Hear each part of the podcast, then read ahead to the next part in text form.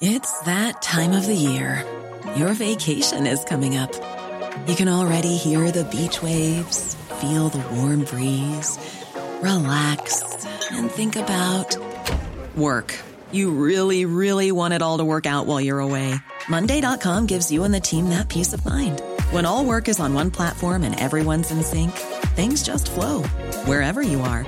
Tap the banner to go to Monday.com.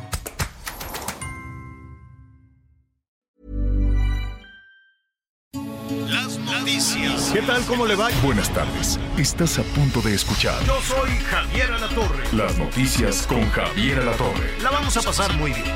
Comenzamos.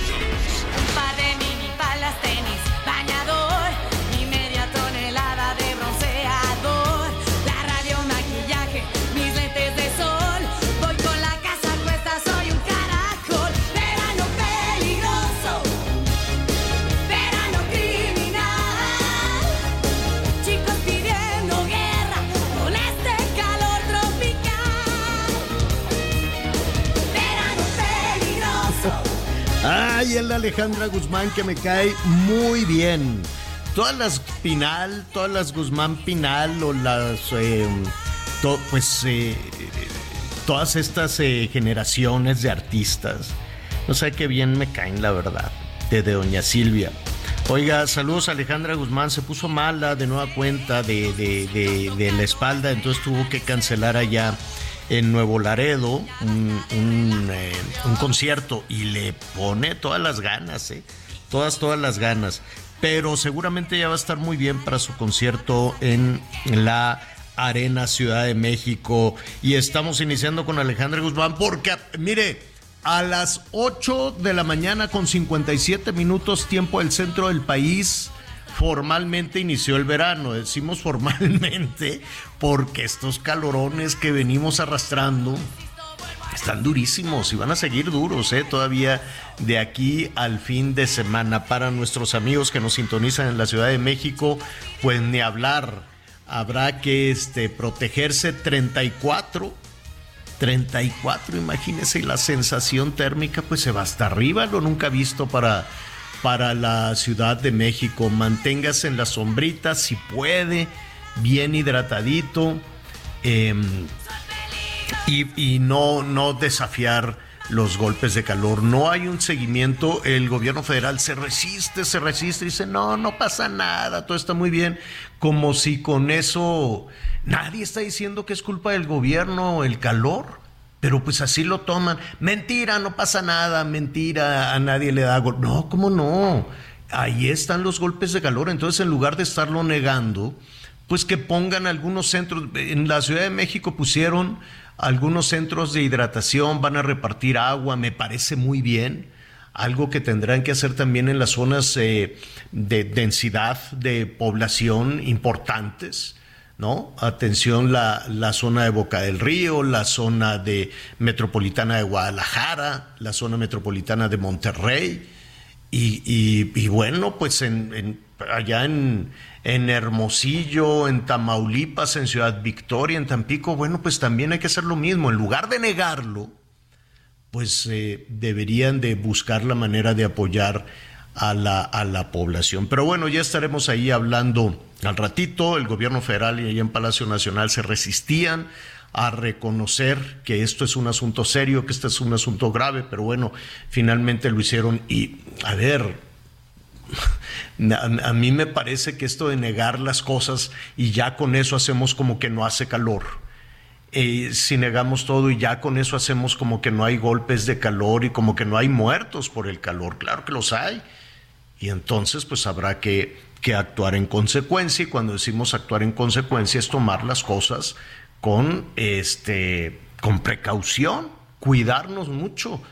Esto no- ni le va a quitar votos a las corcholatas, ni mucho menos. Eso sí, ojalá que los candidatos que están ahorita en campaña y la semana que entra ya se les van a sumar este, los de la oposición con estos calorones tengan piedad de la gente y las movilizaciones y los acarreos. Si los van a llevar, hidrátenlos muy bien.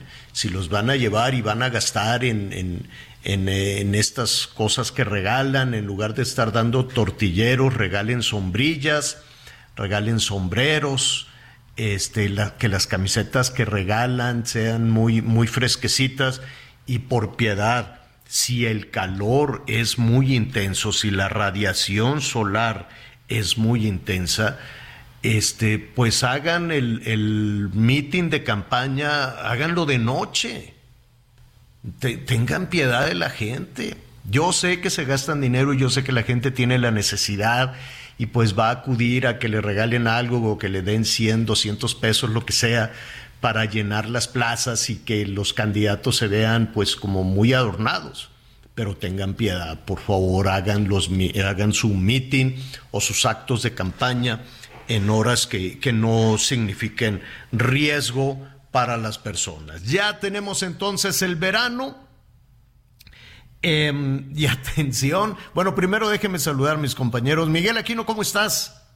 Hola Javier, ¿cómo estás? Me da mucho gusto saludarte, saludar a todos nuestros amigos. Buenos días, por supuesto, en gran parte de la República Mexicana. Saludos a nuestros amigos en los Estados Unidos. Y sí, ¿eh? ya se siente el verano. Ahorita en la mañana tuve que correr porque bueno, qué lata con este tema del Internet, Javier. No me lo vas a creer. Por segunda vez consecutiva, están eh, en, la zona donde, donde vivo, aquí en Cancún, están este, cambiando la red de cable. Están metiendo, pues ya sabes, diferentes compañías, porque son residenciales nuevos. Por segunda ocasión rompieron el cable de la fibra óptica. Ah, que la refregada. O sea, por segunda ocasión. Yo no sé, ahorita precisamente platicábamos con un vecino, le decía, yo no sé si lo están haciendo a propósito como para boicotear al, a la otra empresa, los de... Ahorita tenemos cuatro empresas de servicio de Internet en el residencial, tres de fibra óptica y uno todavía de estos de antenita, ¿no? Que ese sinceramente acá en Cancún no sirve, por las lluvias, los vientos y todo eso, no sirve pero bueno, meten un cable y rompen el de, el de la otra empresa. Y viene la otra empresa, remodela o cambia y rompe el otro cable. Bueno, es una rompedera de cables. Y ahorita nada más en lo que salí, corrí, este, les dije, reclamé y ya sabes, terminé cambiándome de camisa del calor y la humedad que se siente en este momento en la zona de Quintana Roo, Sí, Ahorita, así como te estoy platicando, 30 grados centígrados, a la sombra, señor. No, ya. Oye, este, sí, no, yo también. Manga corta, colorcito así clarito, muy, muy, muy costeño, yo creo, porque si es un calorón tremendo, ya para en la noche ya se pondrá uno el traje y todas esas, y todas esas cosas. Este, que por cierto, ayer estaba platicando con, con Gonzalo Oliveros y también lo vamos a platicar aquí con, con nuestro productor Leonel Sánchez, a ver si podemos subir a, Instagram o algo, alguna parte, alguna parte del programa también para compartir, ¿no? Para que nos digan, bueno, a ver cómo se ve en Miguel, Miguelón con su sombrerito y todas estas cosas. ¿Cómo está usted recibiendo el verano?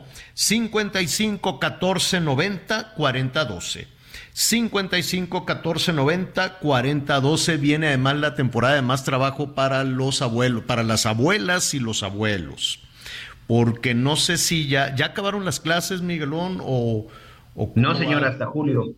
En ah, muchas escuelas todavía continúan en ah, las de media en las de media superior, bachillerato, es así la mayoría de las escuelas, pero todavía los chavos en primaria, aunque dicen que ya no están haciendo nada hasta no, julio. Nada. Ah, bueno, pero mire, pues todavía tiene un mes para negociar, ¿no? Con eh, este, con, con, uh, con, los, con los hijos, con el, con la nuera, con el yerno. Y dígale, sí, cómo no, yo en verano con este calorón, pero te voy a cuidar a las criaturas, nada más que ocupo un airecito acondicionado, ocupo esto ¿Y qué no le iban a dar el dinero a los abuelos? ¿Te acuerdas cuando inició este gobierno que quitaron todas las guarderías, que fue un asunto criminal? No sabes cómo batalló, cómo batallaron este pues los, las jefas y jefes de familia para ver quién les cuidaba a las criaturas. Y entonces le dijeron que le den el dinero a las abuelas y en automático, casi casi por decreto, dijeron que ahora sean las abuelas las que se encarguen, válgame. Y como que, ¿por qué? Así dije, no, sí, que las cuiden las abuelas, no vamos a gastar en guarderías, ándale si vas.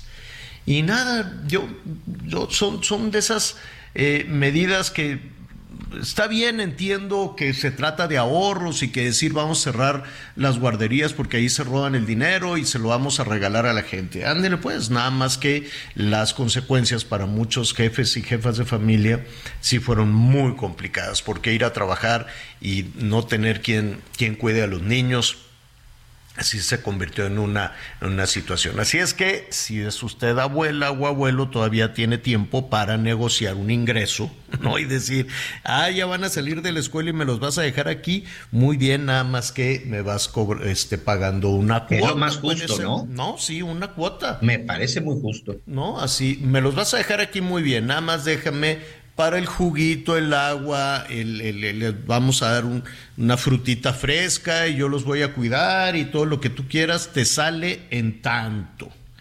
Y está muy bien que le caiga ahí un, un dinerito. Si no, díganos usted qué opinan. El 55 14 90 40 12. ¿Qué de información tenemos hoy? Así es que este, vamos a iniciar. Bueno, de entrada eh, se, se cayó otro helicóptero Ahí en la sonda de Campeche, Miguel, es un helicóptero privado, no es, hasta donde tengo entendido, no es militar. El militar se, se les cayó el, el lunes, el lunes puede ser, o el viernes, déjame acordar, que lo estaban negando y negando y decían, no, no se cayó nada, claro, se les cayó un helicóptero militar ahí en el Estado de México, este varios eh, efectivos militares muertos y luego unos heridos y yo no sé por qué lo negaban. Ya empezaban a circular las imágenes del helicóptero militar que, este, que se desplomó. No, no es cierto. Y luego es que, bueno, pues sí, sí es cierto, pero pues la verdad, o sea, primero es taparlo todo, negarlo todo, como si con negarlo ya las cosas no, no existieran. Es que hay muchos funcionarios que se van con la piña y dicen, pues yo le voy a hacer como en la mañanera, lo niego todo y ya en automático no existe. Pero no entiendan, señores y señoras funcionarios, ustedes no tienen esa capacidad de convencimiento que tiene el presidente. Si en la mañanera dicen esto no existe, pues la gente dice, ah, está bueno, eso no existe y ya. Pero de ahí para abajo, cualquiera que quiera, eh, que, que intente negar las cosas o tapar las cosas, pues no lo van a poder hacer. Entonces, eh, al, tiempo después ya salen y dicen, no, pues sí, sí se me cayó el helicóptero, o sí salió volando el convoy, o sí me balacearon a tantos, en fin, al principio lo, lo niegan y luego ya lo, ante la contundencia, pues lo sacan. ¿Qué pasó allí en la sonda de Campeche, Miguelón? Mira, es un helicóptero, efectivamente es un helicóptero privado de una empresa que le da el servicio de transportación a petróleos mexicanos. Eh, pero esta empresa, bueno, pues no, eh, bueno, el helicóptero como tal no es, no es un helicóptero que pertenezca a la paraestatal. Resulta que estaba sobrevolando en la zona de Campeche aproximadamente a las 7 de la mañana y pues aquí fue donde se presentó el primer llamado de atención, o por lo menos en donde ellos avisaban que tenían un problema. Es un helicóptero grande, Javier, es un helicóptero tipo Bell, eh, un Bell 412. Es un helicóptero muy parecido al que de repente vemos que utiliza la Marina o la Secretaría de la Defensa cuando van a las zonas eh, inundadas, donde llevan de pronto despensas.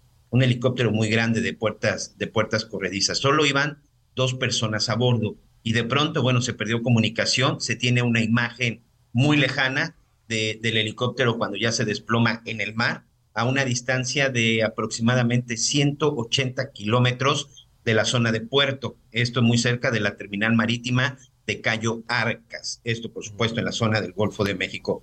Ya está la Marina, ya está también este, tanto por aire como por tierra acercándose al lugar, pero pues la verdad es que sí existe preocupación porque no a primera, a primera instancia, de primero este, la primera visibilidad que tuvieron desde el aire, no se alcanzan a observar los dos, los dos tripulantes de esta aeronave. Solo eran dos personas las que iban a bordo de este helicóptero de esta empresa privada que da servicio a petróleos mexicanos y que cayó a la zona del Golfo de México, muy cerca de la zona de Campeche, muy cerca de la zona de las plataformas. Y de un helicóptero no puede ser así como en los aviones militares que puedan expulsar al piloto o que pueda saltar, ¿verdad? Es debe ser este, no no no no es tan sencillo, sobre todo por el tema de las hélices, Javier. Claro. Es muy riesgoso y digo porque yo tomé muchas veces esta plática y este discurso, como recordarás, nueve años en el helicóptero de Fuerza Informativa Azteca y pues no, literal siempre lo que te dicen es casi, casi posición fetal y pues agárrate de donde puedas. La verdad es que no es Y estos helicópteros pueden, ¿cómo se dice? Planear. amarizar o acuatizar, así descender sobre el agua. Este, no, por el peso y porque además pues no, no tiene de, entrada en la zona de los patines, que es la parte de donde se apoyan los helicópteros, no traen esa especie de... No están diseñados para eso, pues. No, señor, no, este helicóptero no. Híjole, pues ojalá encuentren a estas personas, entiendo que el estatus es de desaparecidos, esperemos que, que, que, los encuentren, que los encuentren con bien. Oye, a los que siguen buscando está, qué angustia con este submarino, que cada vez les queda más poquito, más poquito este oxígeno en este submarino que se perdió cuando bajaron a buscar el, a ver el, el, Titanic. Este, ayer en algunas em, versiones del gobierno de los Estados Unidos en, las, eh, en los equipos de rescate, pues decían que estaban escuchando sonidos y que era muy probable que los eh, que los eh, que las cinco personas que se encuentran a bordo de este submarino muy pequeño estuvieran golpeando haciendo golpes no cada tanto tiempo para que puedan ser detectados por un sonar se llama sonar no este correcto. este este equipo. Este y sí detectaron dicen estamos escuchando golpes estamos escuchando sonidos cada media hora, con un lapso de, media hora. El sonido puede viajar muy bien a través del agua. Entonces dicen, estamos escuchando. El problema, Miguel, es cómo bajar. La profundidad, cierto. Dicen, ¿cómo, ¿cómo, bajamos? Dice, podemos ir a la luna, pero no podemos bajar, no tenemos, no tuvimos la curiosidad ni, ni, ni la inversión para desarrollar equipo para bajar. Desarrollamos todo para subir, para ir al espacio pero no para bajar. Entonces entraron al quite ya los franceses, em, pero ellos tienen una especie de robot, una navecita no tripulada, que creo que se llama David, ahorita le, le voy a decir, sí, se llama Víctor, Víctor 6000. Y se llama Víctor 6000 porque puede bajar 6000 metros de profundidad. Entonces, eh, y es, es eh, ¿cómo se dice? Puede estar suficiente tiempo, no tripulada. Es una máquina que puede llevar imágenes, que puede hacer localización y, y está conectada por un cable. No es que no es así como este submarino que a ver si se nos va, no, la tienen amarradita, tienen un cable, está probada, no es un experimento, porque desde por ahí hace como 23, 24 cinco años que están trabajando los franceses con este equipo científico y pues ya lo llevaron a la zona, ya lo bajaron y van a ver si con ese aparato por lo menos pueden saber en dónde está. Y después viene el asunto de cómo subirlos si nadie puede bajar ni los británicos, ni los norteamericanos, ni los canadienses, los que están trabajando son Canadá y Estados Unidos, y debe ser desesperante estar escuchando los sonidos. Eh, eso podría guiarlos a través del sonido, guiarlos al sitio en donde está el submarino atorado o atrapado. Y después va a venir la complicación de cómo jalarlos. Espero que con este robot, Víctor, el de los franceses, primero los puedan ubicar y segundo pues puedan hacer una maniobra para este para sacarlos. Qué verdadera angustia es lo que está sucediendo en este en este y lo que dicen es que tienen oxígeno solo hasta mañana.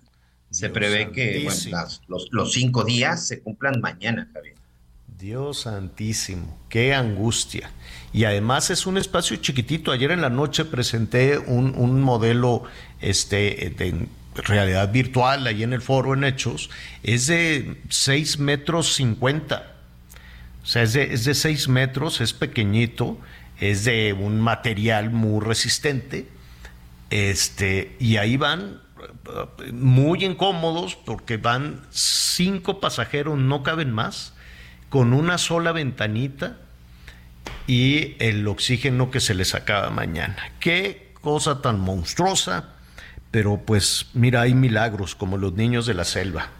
Yo quiero insistir en que hay milagros y ojalá los puedan, los puedan encontrar muy bien. Bueno, vamos a seguir con las altas temperaturas. Vamos a seguir con, con eh, muchísima información que está en desarrollo. Oye, muy, muy rápidamente, antes de, de, hacer una pausa, va a haber cambios en aduanas otra vez. Otra vez. Y entonces me llama, me llama mucho la atención este, porque ya estaba yo perdiendo la cuenta y entonces ya ves cómo somos los reporteros que dije, a ver, pues ya son un friego, vamos a ver qué está pasando. En principio, me parece muy honesto que en Palacio Nacional digan que no pueden este, con la corrupción. Y ahora sí, después de cinco años y después de tanto cambio, este, no puedes decir que fue cosa de Calderón. Mire, esto es lo que dijo el presidente hoy por la mañana. Y en aduana va a ocuparse, va a ser el director de aduana, el general de división retirado André Fullón, eh, por ser una gente recta, honesta, preparada y necesitamos seguir limpiando de corrupción las aduanas portuarias y fronterizas para que no haya contrabando, que no haya tráfico de drogas y que no haya evasión fiscal. Wow. Entonces, después o, o, de oye, a ver, estás... nada más perdón, sí, perdón sí, por la pregunta, perdón sí. por la pregunta, Javier. ¿Significa que todo eso todavía existe en la aduana? Exactamente. Entonces, a cinco es... años el señor Rafael Marín Mollinedo, que era el titular, que creo que hoy se va también de embajador, este, no, todo eso mira, sucedía durante su administración. Mira, déjame decirte, porque dije, a ver, ¿cómo está? No, el primero, ¿te acuerdas de Ricardo Peralta? Sí. Que, ah, cómo iba, era como chivo en cristalería, que no sé en dónde quedó Ricardo Peralta. Entonces lo mandaron a aduanas y entonces le cayó la unidad de inteligencia financiera, que entonces la tenía Santiago Neto y lo empezaron a investigar. Y empezaron a investigar mucho tema de malosos en Baja California. Eh, más o menos ahí me, me, acuerdo que empezaron a investigar eh, malos manejos en este tema de aduanas. Ahorita le, le, le voy a, a decir bien, pero bueno, el asunto es que lo quitaron y el argumento fue pérdida de confianza. Y cuando es pérdida de confianza y te cae la unidad de inteligencia financiera, algo andabas haciendo. Y apenas estaba empezando este gobierno, Miguelón. Apenas estaban este, comenzando y después rescataron Correcto. a Ricardo Peralta, lo mandaron a la Secretaría de Gobernación, lo sacaron uh -huh. de ahí, en lugar de meterlo a la cárcel, lo sacaron de ahí. Digo, tampoco avanzaron las, las investigaciones de Santiago Nieto, lo pusieron de subsecretario, se peleó con los de Ayotzinapa, con los desaparecidos, se peleaba con todas aquellas personas que iban y le decían, oye, a mí en campaña me prometiste me prometiste que ibas a solucionar lo de Ayotzinapa, me prometiste que ibas a solucionar lo de los desaparecidos. Y fue cuando dijo, ¿qué? Achillidos de marrano, oídos de chicharronero. Eso les dijo a los que estaban reclamando apenas iniciando este gobierno. Eso era Ricardo Peralta. Entonces lo quitaron de ahí lo mandaron uh, con la entonces secretaria de gobernación y desde ahí seguía como chivo en cristalería. La verdad es que no sé dónde anda. ¿Quieres que te diga en dónde este... está? A ver. Porque es no? el coordinador nacional de la Alianza Patriótica por la 4T. ¿Qué será eso? Pues ha de ser lo mismo, de estar en campaña. De estar en campaña. Mire, se nos viene tiempo encima, eso fue arrancando arrancando esta administración, dijeron vamos a limpiar de corrupción, se lo encargaron a, a este hombre y nada, duró poquitito dijeron, oye, pues aquí eh, no solo no se limpió, sino que la mismo, el mismo Santiago Nieto, cuando estaba en la unidad de inteligencia financiera, dijo, hay que investigar esto. Ese fue el primero Ya van seis. Después de una pausa le cuento los demás. Me fui de vacaciones con muchas cervezas y canciones. Un shot por la buena amistad y por las bendiciones. Y si el día se pone feo, tú me lo haces bonito. Conéctate con Javier a través de Twitter, arroba javier-alatón. Sigue con nosotros. Volvemos con más noticias. Antes que los demás. Todavía hay más información. Continuamos. Las noticias en resumen. En San Luis Potosí localizaron a 69 personas migrantes en un tráiler. Fue abandonado en la carretera en el municipio de Villa de Zaragoza. Elementos de la Guardia Nacional rescataron a 16 mujeres, dos niñas y 51 hombres. Un juez de control negó a la Fiscalía de la Ciudad de México la solicitud de ampliar la investigación complementaria de dos meses más sobre el atentado en contra del periodista Ciro Gómez Leiva y ordenó ya el cierre de la indagatoria. Ahora la Fiscalía tiene solo 15 días para acusar a 12 de las 13 personas detenidas. La titular de la Secretaría de Educación de Puebla, Isabel Merlo, informó que el adolescente que asesinó a un cachorro en Huachinango ya está recibiendo atención psicológica. La adolescente identificada como Vanessa asesinó al perrito que días antes había adoptado. Hoy el dólar se compra en 16 pesos con 61 centavos y se vende en 17 pesos con 61 centavos.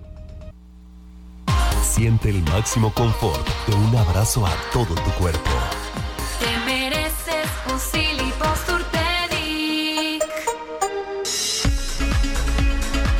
Y tenemos información también, información muy, muy importante. Así que, por favor, tome nota y hay que tener muy en cuenta qué va a ser en un futuro, sobre todo para quienes pues, ya están próximos para llegar a la edad de la jubilación, del retiro y, por supuesto, disfrutar y tener una vejez plena. Usted está pensando que de pronto algún familiar, su hijo, el yerno, la nuera, los van a mantener. Créame que no creo que sea así. O también pensar que se va a ganar la lotería o que se va a encontrar por ahí una bolsa llena de oro. Simple, sencillamente es muy complicado. Creo que esto no va a suceder. Así que seamos nosotros mismos los responsables de asegurarnos una buena calidad de vida, ya que llegue la vejez. Hay que ahorrar en nuestra afore. No lo que nos sobre, tenemos que destinar un pequeño porcentaje, una cantidad fija, quincenal, mensualmente, depende como usted reciba, reciba su, su, su salario. No esperemos a ser viejos para ocuparnos de nuestro retiro, hay que hacerlo desde ahorita. Vamos a ver cómo nos va a cambiar la vida. Ahora que ya sabe que usted puede mantenerse tranquilamente en un futuro, cuando empieza a ocuparse de esto, cuando empieza a organizar su retiro. ¿Quiere que alguien más le dé información? Entre a la página en este momento de la CONSAR www.gov.mx diagonal CONSAR o llame a Sartel al 5513 28 5000. Hay que ahorrar, asegure su retiro y para ello recuerde que cuenta con su cuenta Afore. Muy bien, gracias, gracias Miguel Aquino. Antes de ir con nuestros siguientes invitados, déjeme acabar con ese tema de, de la corrupción, que, que ha sido la bandera, la bandera precisamente de esta administración y todos después del gobierno de Enrique Peña Nieto, pues claro que queríamos acabar con la corrupción, con los malos gobernantes que se roban el dinero de la gente. A ver, y ahí está todavía el caso pendiente de Segalmex, ahí están, eh, ¿cuántos casos quieres? También la Conagua dicen, oye, ¿me puedes dar datos de, de qué De pasó en el aeropuerto? Y la- ahí está la CONADE, ahí están tantos casos todavía que no se han logrado investigar del todo, luego que no, que no se puede, no te puedo decir porque es de seguridad nacional. No, hombre, seguridad nacional es que no se roben el dinero. No que andes ahí guardando y luego, no, pues que como, como es obra del ejército, pues al ejército no, no se le revisan las cuentas. ¿Por qué? ¿Por qué no?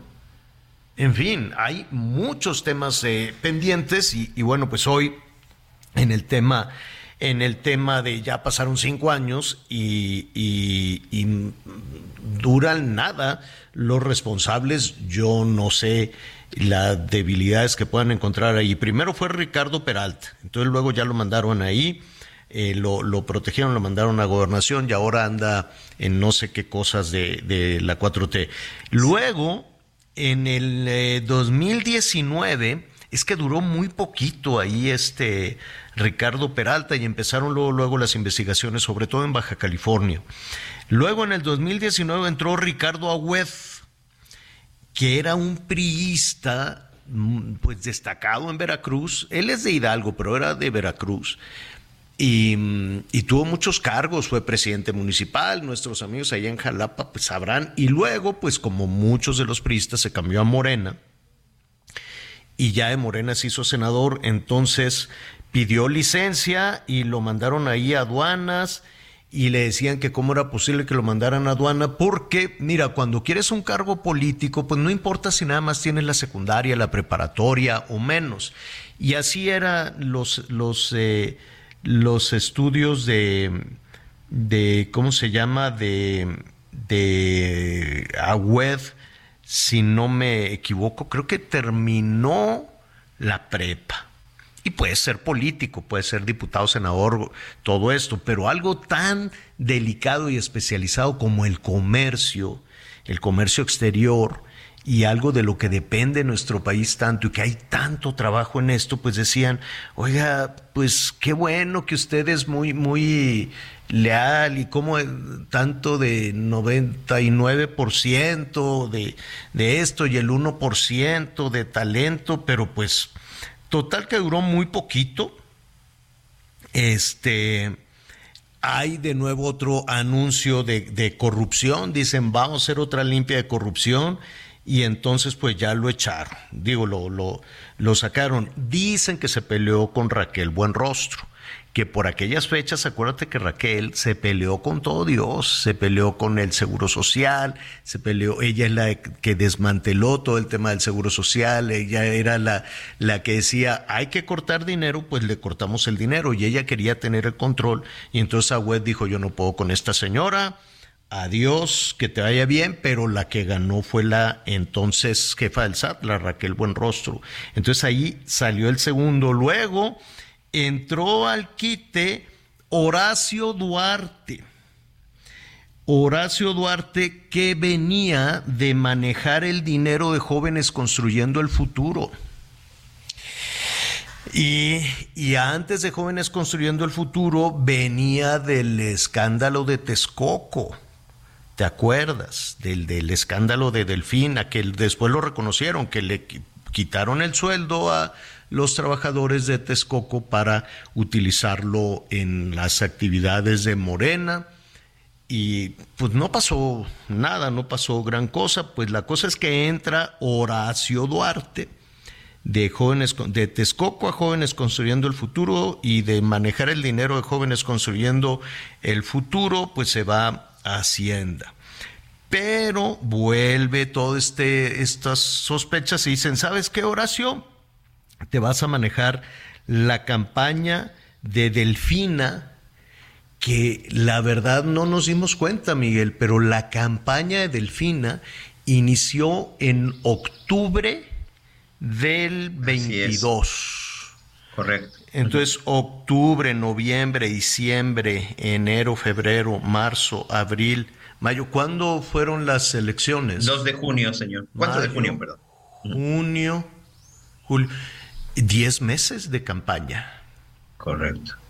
Diez meses de campaña. Y pues a ver que alguien diga algo, pues no, ¿quién va a decir nada? Si tienen el dinero y tienen la... Eso, decían que era para este cargo extraño de, de, de las fuerzas, de no sé qué. Pero bueno, entonces lo quitan, ah, quitan a Duarte de las aduanas, ya era el cuarto y lo quitan para irse a manejar la campaña de Delfina en octubre del 22 y entonces entra Rafael Marín Mollinedo. Él estaba manejando el dinero de las obras del interoceánico y manejando el dinero de las zonas económicas especiales de las que hasta ahorita yo no sé nada. Y fíjate que él era uno de los principales también este pues coordinadores y organizadores aquí en la zona del sureste, él es originario de Quintana Roo. Sí. Acá hablar del señor Marín Mollinedo, no, bueno, era hablar del poder absoluto y el enlace total con el gobierno federal. Pues él estaba manejando el dinero del interoceánico, que yo no sé cómo van, yo nada más eh, eh, agarraron lo del el tren de, de esta empresa, pero pues yo no sé si ya quedó. Y las zonas económicas especiales, pues no que le bajaron, ese era proyecto de Peña. Y dijeron que no, que cómo, que y luego que siempre sí. ¿Y qué hay de las zonas económicas especiales? Yo no he visto nada de bienestar y yo no he visto ninguna empresa que eh, decida establecerse en las zonas económicas especiales, que zonas económicas especiales son las más pobres del país, pues, ¿no? Este, Chiapas, Oaxaca, Guerrero, este, parte de Campeche, el sur de Veracruz, y pues vienen con esa canción desde hace, ¿qué quieres? ¿Nueve años? Y nomás no jalan. Bueno, pues de ahí sale Marín, lo mandan, pues no creas tú que lo regresaron a revisar el tren.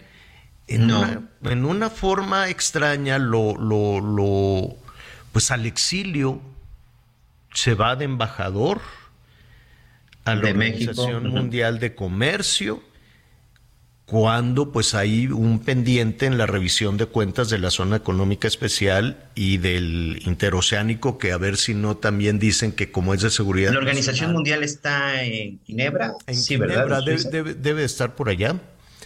Pero este, adiós, vámonos. Sale y el presidente dice que no han logrado la corrupción y entra un militar. Hoy entró un militar, el general André Fouillon. Y bueno, en cinco años, seis titulares de aduanas. Sí, Seis. oye, Mm. seis titulares y en donde el presidente sigue con el mismo discurso de cuando la recibieron en el 2018. Hay Pero qué bueno que siga con hay ese discurso. hay esto, hay esto. Seis cabezas, bueno, cinco cabezas que no lograron terminar con la corrupción, con, eh, con todo lo que enumeró. Entonces ya no le puedes echar la culpa. Yo no sé por qué nunca han dicho nada de Peña Nieto, ese es un misterio. Ya no le puedes echar la culpa a Calderón. Ya pasaron cinco años y ya cambiaste seis veces de titular. Por un lado, qué bueno que el presidente insiste en arrojar luz ahí y no guardar silencio, cosa que le aplaudo, cosa que le parece muy bien. Algo está pasando ahí que eh, no han podido en cinco años con seis titulares. Bueno, así están, así están las cosas. Es que el tiempo se va rapidísimo, luego no nos damos cuenta de, de quiénes son estos, eh, estos personajes. Oiga, con estos calorones del 40, 45 en muchísimas zonas este, del país, yo no sé, los alimentos, a mí la fruta, Miguelón, en la casa me dura nada. Entonces ahora se va a reducir, se va a reducir. Antes pues comprabas fruta que te podía durar varios días, ¿no? Este, casi, casi una semana. Pero ahora se echa a perder rapidísimo. Ahora imagínate en los negocios. Hay negocios grandes que están refrigerados, pero y los negocios chiquitos, los negocios pequeños, ¿cómo le dicen recaudería? Ha de venir de recaudo, no sé. En algunas zonas así le dicen verdulería, recaudería, frutería. Y pues los pequeños comerciantes no nada más están batallando con, con el- las frutas, la verdura que está toda chora, pachichi, ahí ya aguanta muy poquito, sino también otros perecederos. ¿Y cómo le van a hacer? Me da muchísimo gusto saludar a Cuauhtémoc Rivera, presidente de la Alianza Nacional de Pequeños Comerciantes. Cuauhtémoc, ¿cómo estás? ¿Cómo te va con estos calorones? Pues hombre, es, es un- ahora sí que sufriendo la gota gorda, Javier, Miguel. Este, Hola, ¿cómo estás? país. Muy bien, saludándolos a ti, a la audiencia, a ustedes y a la, audien- a la audiencia de su programa y, y pues todo el mundo resintiendo este este calor infernal que nos ha atacado todo, el- prácticamente en todo, en todo México. Y bien decías, hay temperaturas de 45, pero hay lugares en el país eh, que están llegando a los 50 grados y sensación térmica de 52. Ahí te encargo Mexicali, Hermosillo, San Luis Río Colorado, la frontera tamaulipeca, eh, área metropolitana de Monterrey. En muchas partes el calor de Zacatecas está terrible. Entonces, ¿qué está pasando? Que como bien lo dices, pues se está batallando con, con el manejo de las mercancías, sobre todo las que eh, pierden su vigencia con mucha rapidez, como son frutas y, y, y legumbres. Y en los pequeños comercios lo que se hace es que surge un mercado. eh, bueno, eh, eh, aquí el, el- el ejercicio el- es este, es que la merma sea la menos, ¿no? Sea la menos merma posible en el negocio. Y, su- y hay un, ¿cómo les diré? Un, un mercado de segunda y tercera eh, calidad o calidades de, de fruta y legumbre a la que la gente asiste por temas de inflación, o sea, por, temas de solvencia, poder de compra, y, este no obstante que este tipo de consumo pues ya tiene mucho menos nutrientes porque pues estás comprando tomates ya muy maduros, ya no está, como dice las amas de casa, ya no está bonita la, la verdura, ya no está, ya no se ve fresca, está madura, eh, la fruta madura, las legumbres también ya marchitas, es decir, pero se, se come, se consume, se, se vende y se trata de recaudar, o digo, de, de recuperar de lo caído lo, lo, lo más posible, pero sí hay merma, sí hay merma, este calor está golpeando muy duro al, al, al, al comercio de alguna manera, este el, el consumo de energía y te encargo cómo van a venir los recibos de luz, no menos de un 50% más elevados, hay problemas de suministro de energía en muchas partes del país, hay apagones, está habiendo apagones programados porque no se da abasto, muchos transformadores están tronando en, en- en las ¿quién- áreas metropolitanas del país. Está ¿Quién asume, quién, quién asume los, los costos de esto? Eh, debe de ser una cadena de suministro pues importante, desde el productor, el intermediario, el transportista y después la central de abasto y luego tienen que ir los pequeños comerciantes a abastecerse de, de los productos. ¿Quién, ¿Quién paga cuando la gente no lo compra? Pues ahí es este eh, te echas un valiente, la verdad, porque pues terminas, el que hace la inversión, al final del día es la ulti- el último eslabón, el que pone eh, la cara al... al Pues ese es el pequeño no- comerciante, si el Exactamente, pequeño comerciante que además quiero suponer que no en todos lados, cuando hemos recorrido el país y entramos a una tienda pequeña, un abarrote pequeño, que pueden tener este pues lo, lo, lo básico para, para el consumo de las familias. En algunas ocasiones, pues puedes tener un ventilador, puedes tener un refrigerador para, para algunos productos, pero tampoco estás como para hacerle modificaciones y ponerle refrigeración al negocio, ¿o sí? No, no, no, no, no te da. Bien lo dices, no, no, no. La, aquí el, la- el primer recurso de, de resguardo de la mercancía es tenerlo a la sombra. ¿no? O sea, que no les dé el sol directo, como quiera.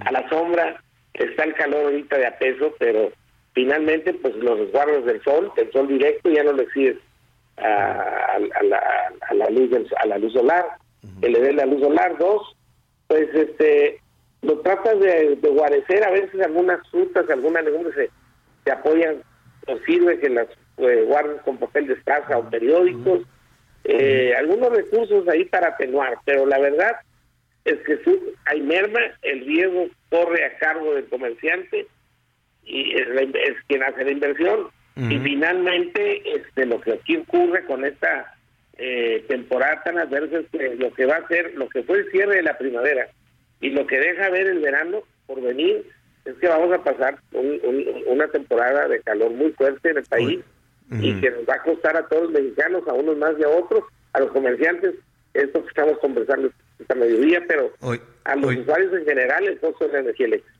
Así es. Eh, eh, hay, hay varias eh, cuestiones. Uno, los apagones. No hay una, no hay un argumento, ¿no? Puede ser en la zona sur-sureste, pues dicen es que las obras de la construcción del tren están jalando demasiada, demasiada luz. En la zona centro y norte dicen que hay una demanda imprevista, una demanda excesiva de energía por el aire acondicionado, ventiladores y demás, y que por eso truenan, en fin. Pero no hay eh, olvídate los argumentos, un plan de emergencia que evite los apagones, porque no es nada más que se te echa a perder la mercancía, Cuauhtémoc, se te arruinan los aparatos, se arruinan los, Claro, los, claro. los- los refrigeradores. En esos casos, ¿se los paga la comisión? No, hombre, qué bueno fuera la comisión. Está un poco mucho la lógica del app, ¿no? Este, sí te lo debo, pero pues demuéstramelo con siete o 14 o 20 evidencias, algún día te lo pagaré, o sea, es un show.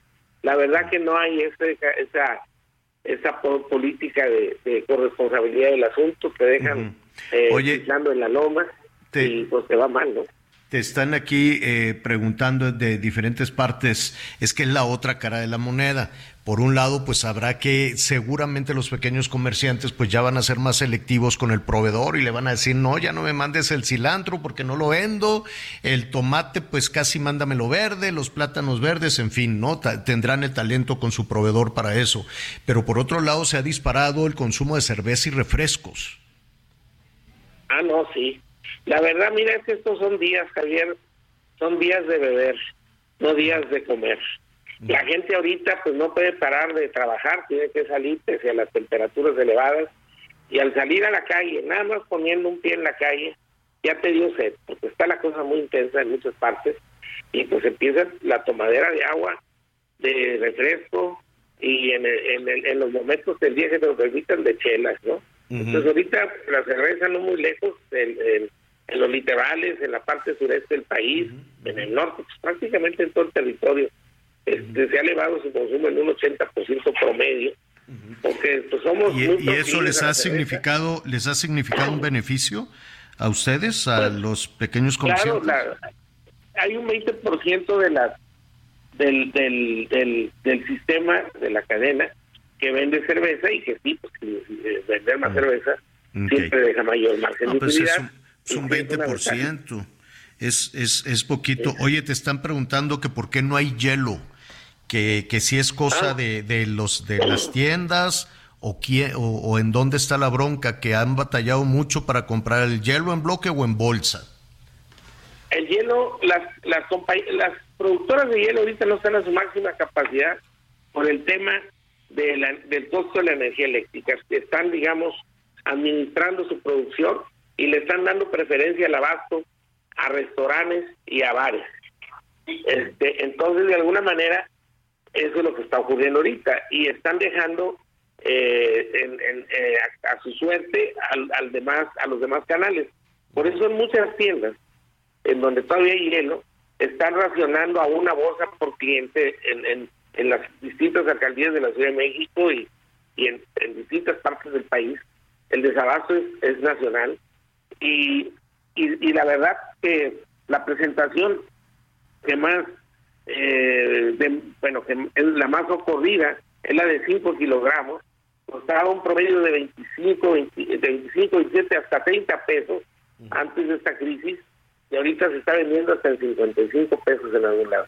Es decir, eh, se ha duplicado mucho el precio porque no Sí, por hay la hielo, demanda. hay un desabasto importante de hielo. ¿De cuánto, cuánto regularmente la, la bolsa de hielo? ¿De 5?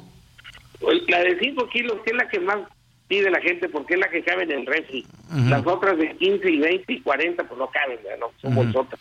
Sí. Ya no, no, no del ¿Cuánto cuesta regularmente? ¿Cuánto costaba hace Regularmente un vale mes? 27 pesos. ¿Siete? 25 a 27 pesos. 17. A 27 pesos. Ujú. No, de 25 a 27 Ah. y ahora cuesta 55. Dios santo, se fue al doble. La demanda. Exactamente. Pues es la demanda. Sí, sí. Pues, eh, Cuauhtémoc, te, te agradezco. Vamos a ver cómo, cómo evoluciona la semana. Si no tienes inconveniente, hablamos, retomamos esta conversación el, el viernes. Y yo creo que pues habrá, mira, el, eh, el pequeño comerciante conoce a su clientela y la clientela conoce al- al- a la persona que, que lo atiende en el, en el abarrote, en la tiendita mediana, grande. Yo creo que se pueden poner de acuerdo qué vas a tener, ¿no? O que el pequeño comerciante, a ver qué vas a ocupar para medio al proveedor decirle, esta semana vamos a tener esto y esto, y así entre las dos partes ponerse de acuerdo y que no se echa a perder los productos. Y bajo el principio de que hablando se entiende la gente, Exacto. yo creo que ahorita ese es el recurso. Claro. Por están más conectados, indudable, y también este lo que te digo, la gente ahorita está priorizando el saciar la sed antes que el hambre. Ahorita lleva a mano las bebidas por sobre el alimento. Mucha gente Claro. está tomando mucho, mucho líquido y bueno, eso es lo que estamos preocupados también por tener garantizado. Sí, sí, que no vaya a haber también desabasto eso como con el hielo. Cuauhtémoc Rivera, presidente de la Alianza Nacional de Pequeños Comerciantes, gracias. Sí, sí, a la orden, cualquier cosa, aquí estamos. Me da mucho gusto saludarlos y Al con contra- gusto seguimos conversando. Al contrario, Cuauhtémoc, un abrazo. Se fue al doble Miguelón la bolsa de hielo y seguro ya estás ahí en el teléfono. Vete en friega a traerme una bolsa de hielo. Vamos a hacer una Fíjate, pausa. fíjate que el- ¿Qué qué? Ok. No, no, dime. En fin, te cuento regresando. Ahora.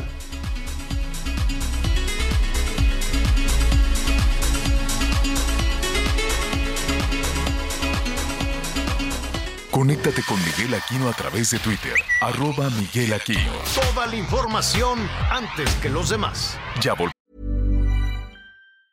Hey, it's Ryan Reynolds, and I'm here with Keith, co star of my upcoming film, If, only in theaters, May 17th. Do you want to tell people the big news? All right, I'll do it. Sign up now and you'll get unlimited for $15 a month in six months of Paramount Plus Essential Plan on us. Mintmobile.com slash switch. Upfront payment of $45 equivalent to $15 per month. Unlimited over 40 gigabytes per month. Face lower speeds. Videos at 480p. Active Mint customers by 531.24 get six months of Paramount Plus Essential Plan. Auto renews after six months. Offer ends May 31st, 2024. Separate Paramount Plus registration required. Terms and conditions apply if rated PG. Volvemos. Todavía hay más información. Continuamos. Sí, nos están reportando que falta hielo en, eh, en muchas Sí. partes. Este, de 20 a 55, pues es la Sí. demanda. Sí, fíjate que eso es lo que te, lo que te iba a comentar que nos ocurrió el fin de semana por acá, Javier, en la zona de, de Quintana Roo. Los chats, ya sabes, los chats de amigos, los chats de vecinos estaban enloquecidos porque no había hielo. Imagínate el fin de semana en Quintana Roo. Y Día del hielo. Padre.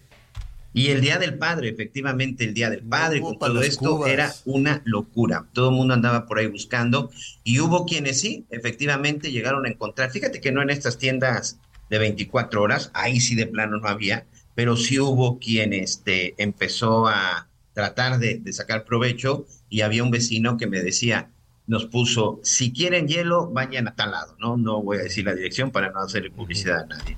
El problema es que la bolsa de 5 kilos está en 80 pesos. ¿Qué? 80 pesos estaban dando una bolsa de hielo y, y después ya cuando muchos fueron resulta que ni siquiera estaban literal en bolsas de plástico. Me quiero pensar que tenían ahí una máquina que fabricaba hielo, algo por el estilo, pero ni siquiera sabemos si en determinado momento el hielo si era de agua de agua purificada, ¿no? O sea, no era, o sea, era el hielo, ya sabes, para echarle a tu vasito, no Mira, para enfriar cosas, acá- era hielo finalmente para consumo. Estoy 80 revisando. pesos. Bolsa de 5 kilos. Digo, Sí. pues voy a decir el nombre, pero en Walmart a 23. Sí, el promedio. Dices, a ver, quiero la bolsa. la bolsa te cuesta 23, pero si quieres que te la manden, te cobran 40 más. ¡Qué horror! 40 pesos más. Este, pero dices, a ver, la voy a pedir en línea agotada. Ándale. Entonces que está agotado el hielo. Ahorita voy a ver en otro negocio. Hay aquí una bodega. A ver a cómo me lo dan. Ese era en Walmart. En Ahorrera agota a 19 pesos. Pero sin marca. sin- digo, sin. Así la pura bolsita. Ve tú a saber dónde la llenan. A ver. El neto. Tampoco hay. No, no hay. No. No, no hay. Y, pero te sale muy caro. Mejor ve tú. Fíjate que rápidamente resulta ser que el refri, entre que, ya ves, va bien la luz, no sé qué, se descompuso el foquito. Ese misterioso foquito que uno siempre tiene la duda de si cierra la puerta, se apaga el foco. ¿no? Entonces, este, estaba, se me descompuso una de las luces. Dije, ah, pues que la arreglen fueron a arreglar el mendigo foco y le sobraron piezas al, al mecánico. Y dije, ¿cómo? No, no te pueden sobrar piezas. Me dejaron así recargadas afuera del refri, unas cosas así, unos plásticos. Y dije, oye, no, no, no. Pues nada, que va, le dije, a ver, no pueden sobrar piezas, ¿no? Y por andar poniéndole las piezas que le sobraron, me descompusieron otra cosa y luego no, que es que ahora hay que cambiarle esto, ahora que le dije, era el puro foco. Hasta que bueno, llegaron los de la marca, no sé qué, y ya medio le pusieron las piezas, cambié que el foco, y para no hacerte el cuento largo, me descompusieron la máquina de hielo. Y todo por querer cambiar el mendigo foco y en cadena. Es que uno supone, es un dogma de fe de que llega un técnico y tú supones que, que es como un doctor, ¿no? Que sabe arreglar las cosas. Y no es cierto.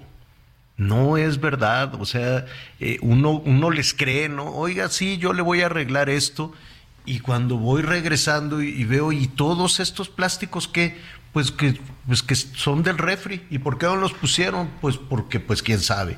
Y así iban descomponiendo una cosa y otra cosa y otra cosa, el pobre refri me volteaba a ver así como ya, piedad, ya que no me saquen cosas, y le acabaron descomponiendo la máquina de hielo y pues ahí va uno batallando. Qué barbaridad, se fue entonces al doble y en algunas zonas hasta 80 pesos.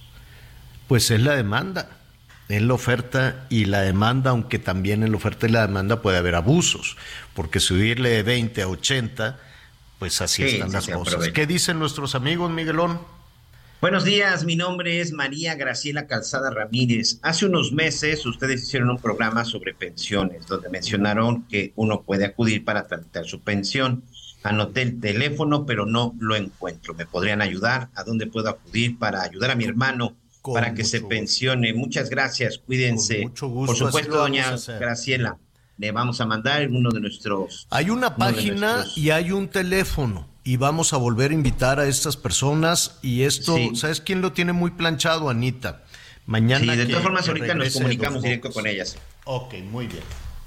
Licenciado Javier Alatorre, mi nombre es Julio César Zamora Tapia, desde Torreón, Coahuila, desde la ciudad más segura de México. Nos estamos asando, estamos a 34 grados a las 10 con 22. Saludos también de Monterrey, Nuevo León, nuestro amigo Arturo. Hola Javier. Voy por Constitución, avenida importante de Monterrey, y el, y el carro marca esta temperatura, 42 grados centígrados, dice. Dios santísimo. No, pues una carta blanca. Hola, los escucho todos los días desde Tuxtla Gutiérrez. Rodrigo, saludos, Rodrigo. María de Naucalpan, hola, muchas gracias, doña María. Buen día, aquí en Monterrey, Nuevo León, la bolsa de hielo en algunas partes la venden a qué? hasta en 300 pesos, dice nuestra amiga Norma González. Doña Norma, díganos quién es para mandarle a la Profeco, porque para mandarle a la policía. Oye, ¿cómo dice? Hay que ser marrano, pero no tan tropudo. Ah, ahorita vamos a ver. Vamos a hablarle a, a, este a Luis Padua o a nuestros compañeros corresponsales allá del Heraldo. Qué barbaridad. A ver, ¿Y, qué más, Miguelón? Vamos a investigarlo. Muchísimas gracias. Sí, sí, sí. Buenos días. Miguel Ramírez del Estado de México. Buenas tardes, aquí todos los días escuchando. Les dice, se sorprenden por el incremento de una bolsa de hielo, pero no se sorprenden por el incremento en los gastos de este gobierno.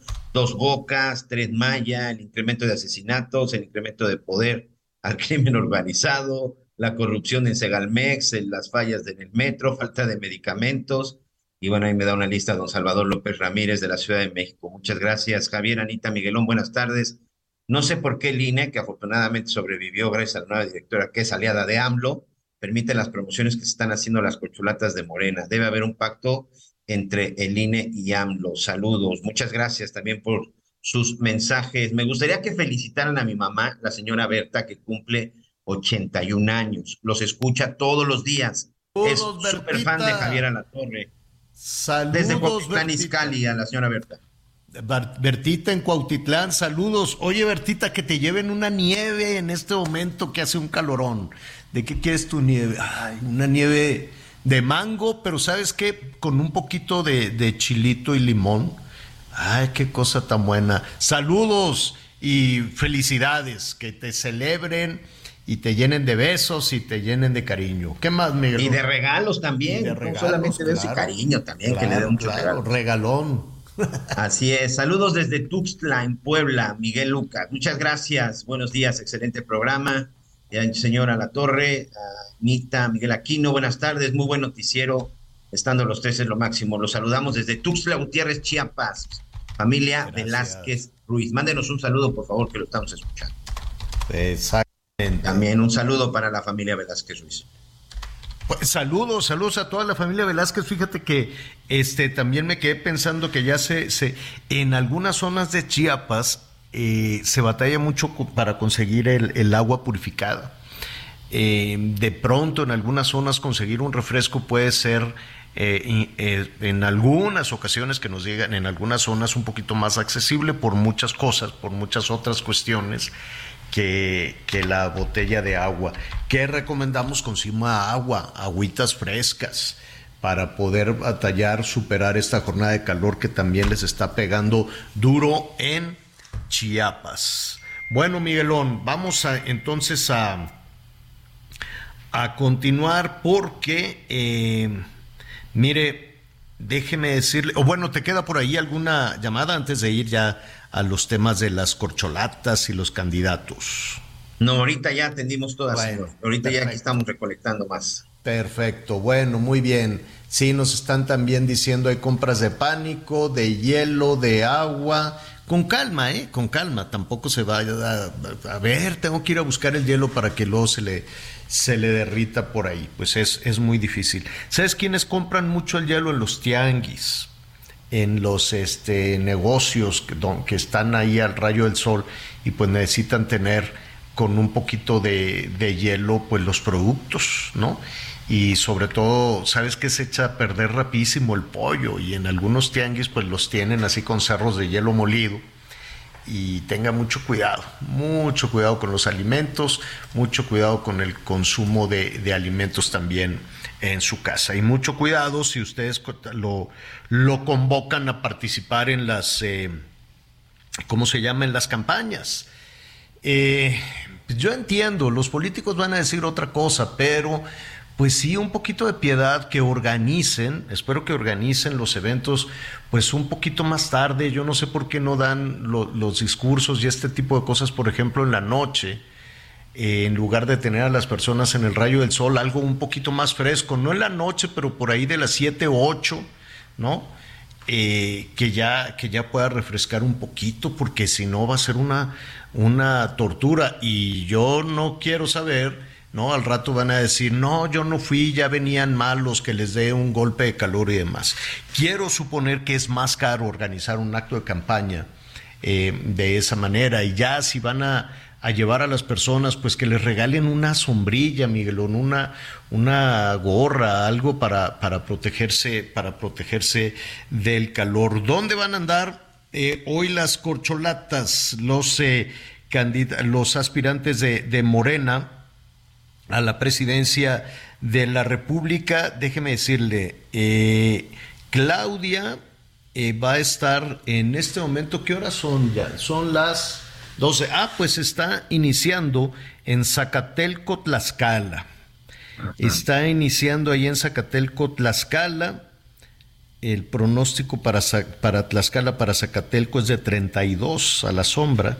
Entonces imagínese en este evento y después de su discurso ahí en Zacatelco se va a Pisaco, ya en la tarde. Estará ahí en Apizaco, Tlaxcala en todos los este en todos los, los eventos. ¿Dónde estarán Marcelo y Adán Miguelón? Marcelo está en Mazatlán, Sinaloa, señor. Mira, está en Mazatlán, Sinaloa, donde ya tienen ahorita una temperatura de 34 grados centígrados. ¿Y está en espacio cerrado o así en plazas abiertas? No, él, fíjate que él ha estado, eh, ha tenido sus eventos prácticamente en lugares cerrados. Y Adán Augusto, eh, el señor Adán Augusto López está en Salamanca, Guanajuato. Él sí tiene un evento abierto y ahí tienen 32 grados centígrados. Mm, bueno, eso a la sombra.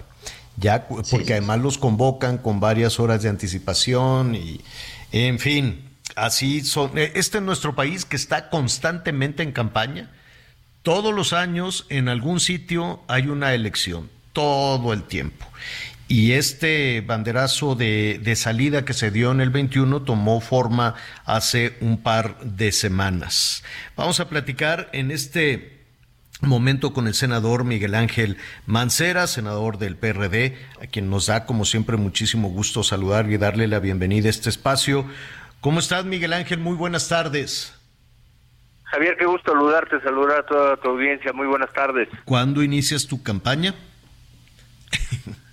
bueno, mira, pues eh, eh, estamos pendientes del anuncio que se hará el próximo eh, lunes por las dirigencias eh, de las fuerzas políticas que están conformando esta alianza, que están PRI-PRD, quedaron de eh, referir ya cuál será el método, pero por lo pronto, Javier, lo que estamos haciendo es llevando este mensaje de gobierno de coalición, en eso me he ocupado prácticamente desde 2017, y que ahora me parece que ha permeado bastante bien porque lo he escuchado, no solo ya en la alianza como una propuesta, que se ha adoptado así, sino también en lo que tú refieres como las corcholatas, me parece que por ahí también ya se mencionó como propuesta, entonces pues es un tema que estamos nosotros impulsando y que me parece que es muy importante para todo lo que viene.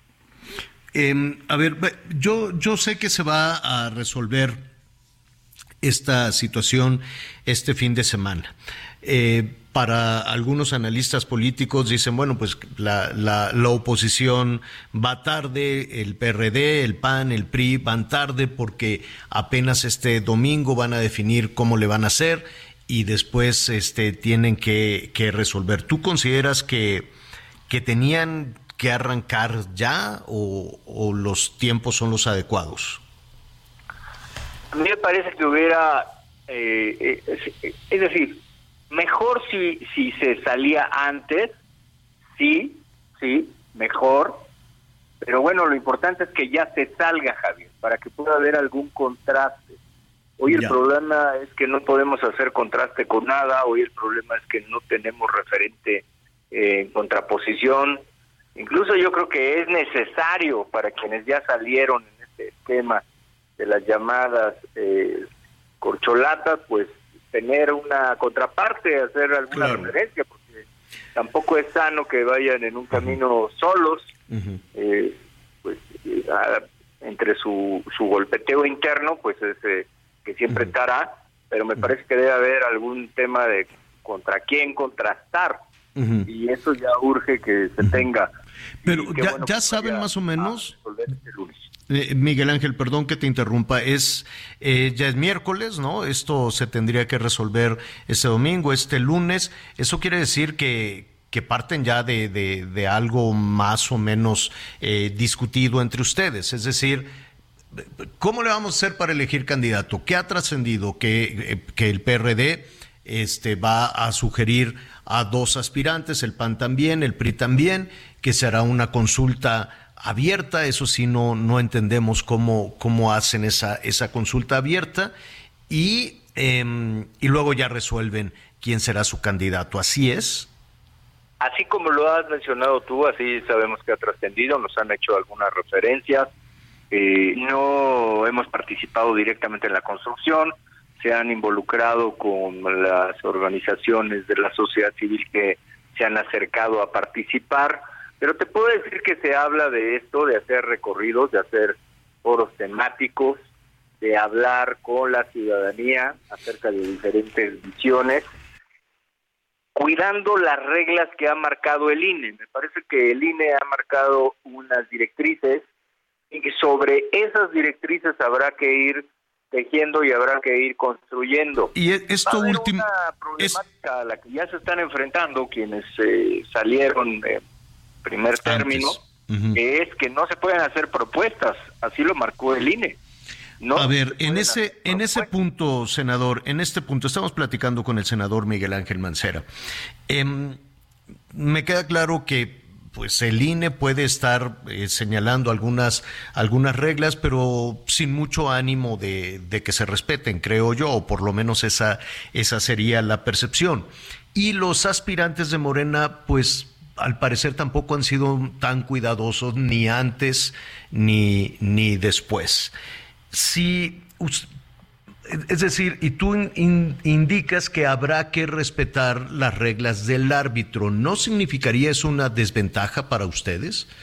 Es decir, Pues mira, ¿el INE tendría la posibilidad de sancionarlos solo a ustedes, pero a Morena no? Mira, yo creo que más bien se tendrá que buscar las formas de eh, comunicar sin vulnerar la regla que establece el INE. Yo creo que estar caminando sobre el filo de la navaja de lo que establece el INE es eh, jugar eh, pues un juego que estaría con muchísimo riesgo, Javier. No creo que sea lo conveniente. Yo considero que eh, se puede comunicar, se puede hablar de la participación y de la defensa de una alianza, se puede eh, hacerle planteamientos a las personas de esa alianza, cómo se debe representar y quién la puede representar, porque ahora no hay que perder de vista lo que queremos, lo que queremos es depurar, y depurar es quiénes van a conectar más con las personas, quiénes le van a comunicar más a las personas lo que el mensaje que les quieras comunicar. Eh, claro que puedes pensar, y si hago, si hago una gran propuesta y esa es la que llama el foco de atención, bueno, pues si quieres arriesgar hasta ese punto, pues sí estarás caminando yo creo que sobre el filo de la navaja y eh, podría haber un escrutinio eh, pues que te lleve a una ilegalidad con consecuencias graves. Sí. Em, finalmente, senador, el lunes conoceríamos el método, ¿así es? Así es, así es lo que, Y- lo que se nos y ha el este candidato- momento, como tú bien señalaste, pues esto que, pudieran ser dos representantes por partido, que se está hablando ya no de un millón de firmas, pero sí todavía está incluida esa parte que está en un 200,000, número creo. menor, eh, y estos foros temáticos en diferentes partes de la República Mexicana. Em, ¿qué, qué, qué significa una consulta abierta? ¿A quién le preguntarían? ¿Al ciudadano? Pues eso yo solamente lo veo a través de encuestas. Deberá de haber alguna encuesta, me imagino a finales de agosto o alguna fecha así, de principios de septiembre, eh, y ahí hacer una depuración para lo que sigue. Eh, la fecha, eh, perdón que lo contraste con Morena, pero la fecha eh, que se pone Morena para tener a su candidato son los primeros días de septiembre, ¿no? Los- Sí, apenas arrancar septiembre dicen, por septiembre también, así lo creo, a- ahora sí, eh, eh, pa- platicándolo contigo, así lo creo, que será septiembre también. en septiembre ustedes ya tienen a su candidato, a su candidata a la presidencia de la República, pero de aquí a septiembre, ¿también harían campaña? Pues sí, eh, no digamos campaña eh, como tal, pero sí el ejercicio de consulta también, Javier. ¿Cómo es los foros, qué? Foros... Foros temáticos y Ah, seguramente pues eh, seremos en todo caso nosotros eh, defensores de la alianza, no sé cómo se vaya a plantear. Eso ya tuvo jiribilla, senador. Pero bueno. Ah, senador, pues estaremos muy pendientes de lo que suceda el, este, el lunes. Por lo pronto el PRD ya tiene a sus gallos, Miguel Ángel Mancera es uno y si no me equivoco, pues también está Silvano Aureoles por parte del el PRD. ¿Te imaginas quiénes serían eh, por parte del PAN y por parte del PRI? Mira, yo no quisiera hacer menciones por allá, pero sí, te digo que quienes vayan a estar, lo que me parece muy importante es que todos tendremos que seguir hablando del gobierno de coalición y yo por lo pronto mañana me voy a Guerrero a hablar de gobierno de coalición, Javier, por eso esperamos. Ah, bueno, pues ya entonces ya, entonces sí salen. Oye, dime algo, para hacer estos, estas, este, eventos, eh, ¿te da dinero el PRD o, o- No. o- o No, no, no. Son, eh, esas son invitaciones que hemos tenido de universidades, son invitaciones que tenemos de organizaciones de la sociedad civil. Mañana tenemos un, eh, un evento precisamente que está organizando Sociedad Civil en, Chilpa- en Chilpancingo, parte de, eh, de PRD, pero estatal, con eh, algunas, algunas representaciones y diputados. Y después eh, en Acapulco un esquema similar. Miguel Ángel Mancera, senador y, por- y aspirante a la candidatura de la coalición de oposición a la presidencia de la República. Está muy largo, mejor te voy a decir. Defensor de la alianza. Defensor de la alianza y, y aspirante a la presidencia de la República. Sí quiere ser presidente de la República, Miguel Ángel. Híjole, Javier, que déjame contestarte sin vulnerar ninguna regla en las aspiraciones de cualquier mexicano, por supuesto que sí. Gracias, Miguel Ángel. Estaremos atentos Gracias a las a ti, decisiones Javier. que tomen este fin de semana. Fuerte abrazo, saludos a todo tu equipo. Hasta luego. Es Miguel Ángel eh, Mancera. Fíjate, Miguelón, que el doctor Mancera, yo lo, lo veía en la Ciudad de México, fue el primer, que te diré? El primer policía popular. Porque él llegó a gobernar la Ciudad de México con una popularidad enorme. Que después. 70%, con el 70% ganó la elección. sí. Sí, que se fue perdiendo en el camino, es normal, es natural, cuando estás Sí, gobernando claro. vas perdiendo, ¿no? Este, pero sí se le percibía como, como este policía, ¿no? Cercano. Eh, y ahora pues quiere, levanta la mano para convertirse en presidente. Bueno, así estaremos revisando a todos, todas y todos los aspirantes a la presidencia de la República. Volvemos. Por las calles que me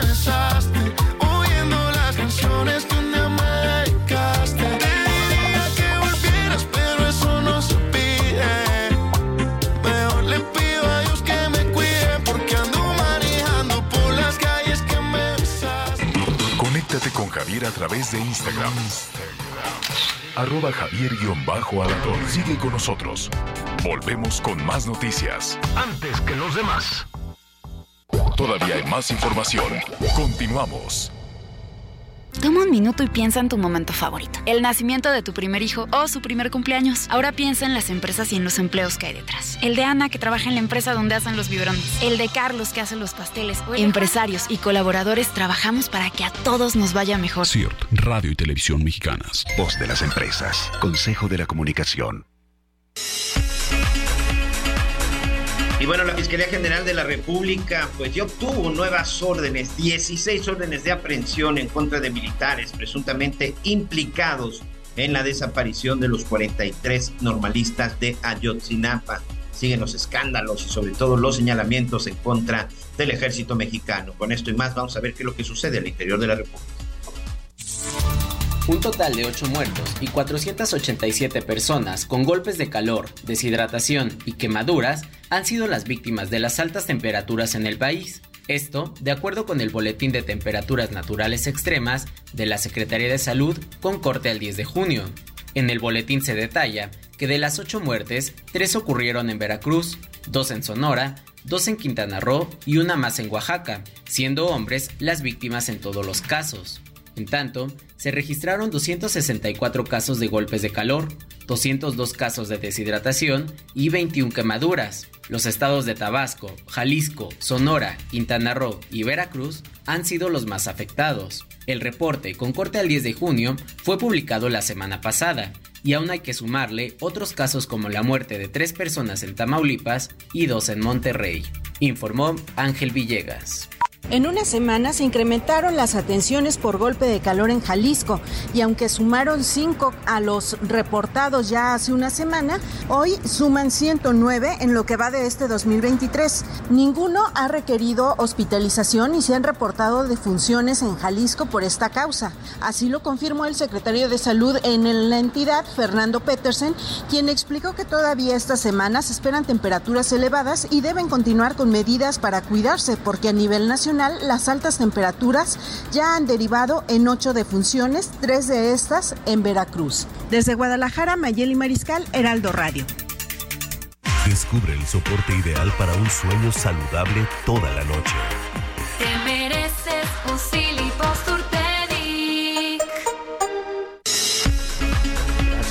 muchos eh, llamados y comentarios también de Guadalajara. Un abrazo a todos nuestros amigos que nos escuchan también por allá a través del Heraldo Radio y en Tampico. El Heraldo Radio 92.5 de la FM. Saludos a Tampico. Saludos a Jesús, mi hermano, allá en Victoria, con unos calorones. Que Dios te guarde. Hay algunas zonas de, de Tamaulipas que tienen temperaturas superiores a los 45.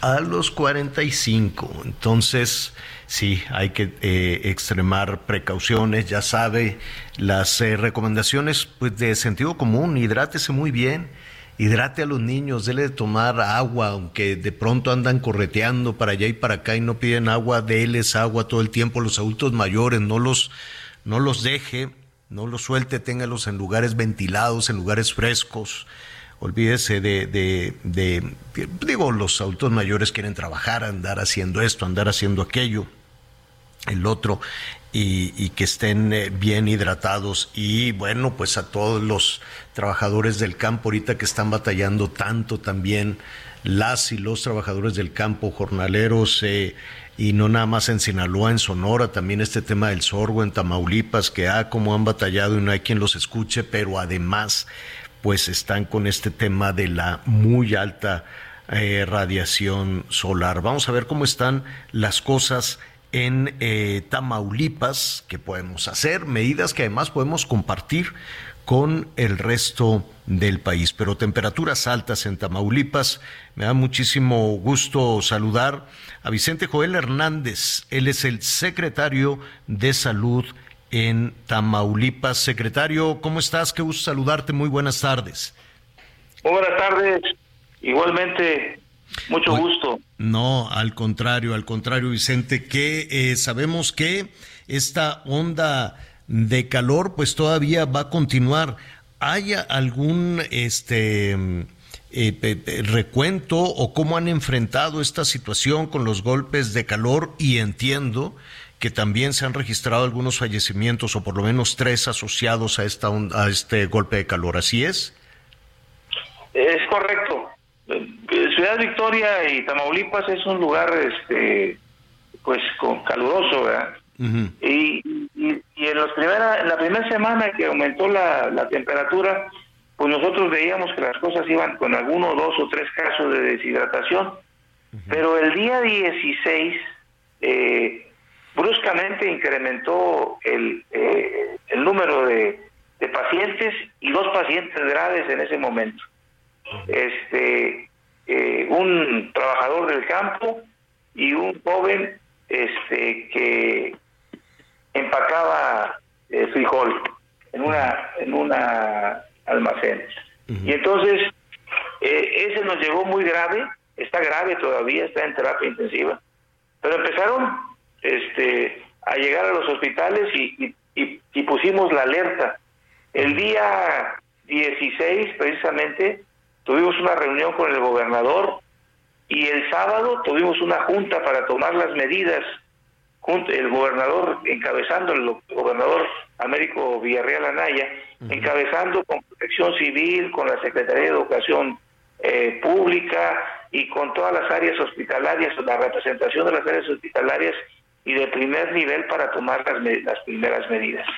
Entonces, Entonces a, a, este punto, doctor, eh, tienen, eh, tienen una, un, una, un balance de pacientes y fallecimientos al día de hoy? Sí, sí, el día de hoy tenemos, este, están hospitalizados ahorita en este momento 29 pacientes. Mm. Eh, eh, este, tenemos eh, las tres defunciones del, de, desde el día 16 a la fecha y tenemos en terapia intensiva nueve pacientes. Los, eh, los, los sitios donde hay más pacientes es en Ciudad Victoria, que son seis, y en, y en el Hospital General de Manta. Todos los demás están distribuidos en el resto del, del Estado. ¿Por qué en terapia intensiva? ¿Qué sucede con el golpe de calor?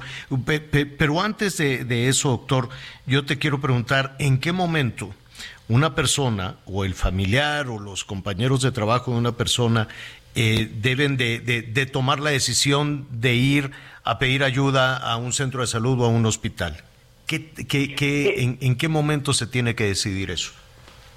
Primero tenemos que pensar que, que, que esto es acumulativo. Decir, que, que, teníamos una semana teniendo temperaturas por arriba de los 40 y no pasaba nada.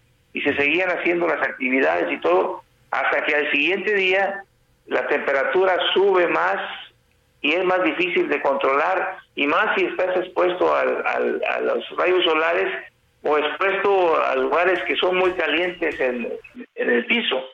Pero lo primero que, que, que existe es un cansancio. O sea, hay cansancio, la, la, la- gente empieza a tener una sudora- sudoración excesiva y después viene mareo, viene confusión, este, dolor de cabeza. La frecuencia cardíaca es que es algo eh, eh, que se, en el que se nota en esta situación de golpes de calor y, y la fiebre. Pero si nosotros, si nosotros hemos estado expuestos al sol y ya empezamos con un poquito de agotamiento y de mareo y todo eso, y, es mejor acercarnos y que nos chequen los signos vitales y entre ellos la frecuencia cardíaca y ver el grado de hidratación. Entonces, en ese momento, no esperarte a que a que pierdas la conciencia o que empieces a convulsionar para acercarte a un centro de salud. Eso es lo que hemos estado este, insistiendo en los sitios, eh, por ejemplo, en las escuelas o, los gobiernos municipales, eh, inclusive alterar un poquito las, las horas de trabajo, evitar evitar este eh, exponerse al sol, los deportes, inclusive las actividades cívicas en este momento. Así es. Pero inmediatamente, inmediatamente hay que buscar la, la situación de, de la atención. En el momento en que alguien, en en que una persona se, se, por lo que veo entonces, se está sudando mucho, te duele la cabeza, te zumban los oídos y, y este, em, ¿qué, qué otra cosa decías? Em, te, te, te cuesta, te- tienes una especie como de palpitaciones, ahí tú mismo debes de, de, pues de refrescarte, ¿así es? Así es. Si tú, si tú, si tú estuviste expuesto además al, al, al sol, eso, eso te pasa eh, en el momento que después de haber estado expuesto al sol todo el día y en la noche empiezas con estas circunstancias, no importa que ya no estés expuesto al sol, ahí es la razón de todo el día que eh, estuviste eh, expuesto a altas temperaturas. Correcto. La gente a veces llega en la, a la, en la noche a los hospitales Claro. con el con el golpe de calor. con, to- con todos los síntomas se pueden incluso hasta, hasta desmayar. ¿Por qué hay nueve, eh, nueve pacientes en terapia intensiva? ¿Qué, ¿Qué sucede internamente? ¿Qué sucede con el, con el organismo con este golpe de calor cuando ya se llega a una situación eh, de ese punto? Pues eh, empieza a ser una la, la fiebre, la fiebre en sí te produce un aumento de la frecuencia cardíaca. Una situación de aumento de la frecuencia cardíaca en la que las eh, eh, la circulación no llega de manera importante a los órganos vitales. Y hablamos de riñón, hablamos de hígado y hablamos de cerebro. Y en cuanto empieza a ser la situación de llegar al cerebro, em- empieza a haber confusión, inclusive convulsiones y pérdida del conocimiento. y, y presentándose esas circunstancias, puede inclusive llegar a tener un, un paro cardíaco el paciente. ¿ya? Estos pacientes que están en terapia intensiva son los que llegaron tardíamente, los que ya los llevaron con pérdida de conocimiento, porque los encontraron tirados en, en la calle o porque o porque en la escuela, por ejemplo, se desmayó, ¿sí? Ujú. y, y llegan en esas en esas este eh, circunstancias y ya prácticamente listos para entrar a terapia intensiva. ¿Y qué, qué, qué orga- digo, supongo que cada caso, que cada caso es distinto, pueden tener un asunto renal, un asunto cardíaco, una severa deshidratación, en fin, cada caso será, cada caso será diferente. Eh, ¿Qué tan graves están estos nueve pacientes, doctor?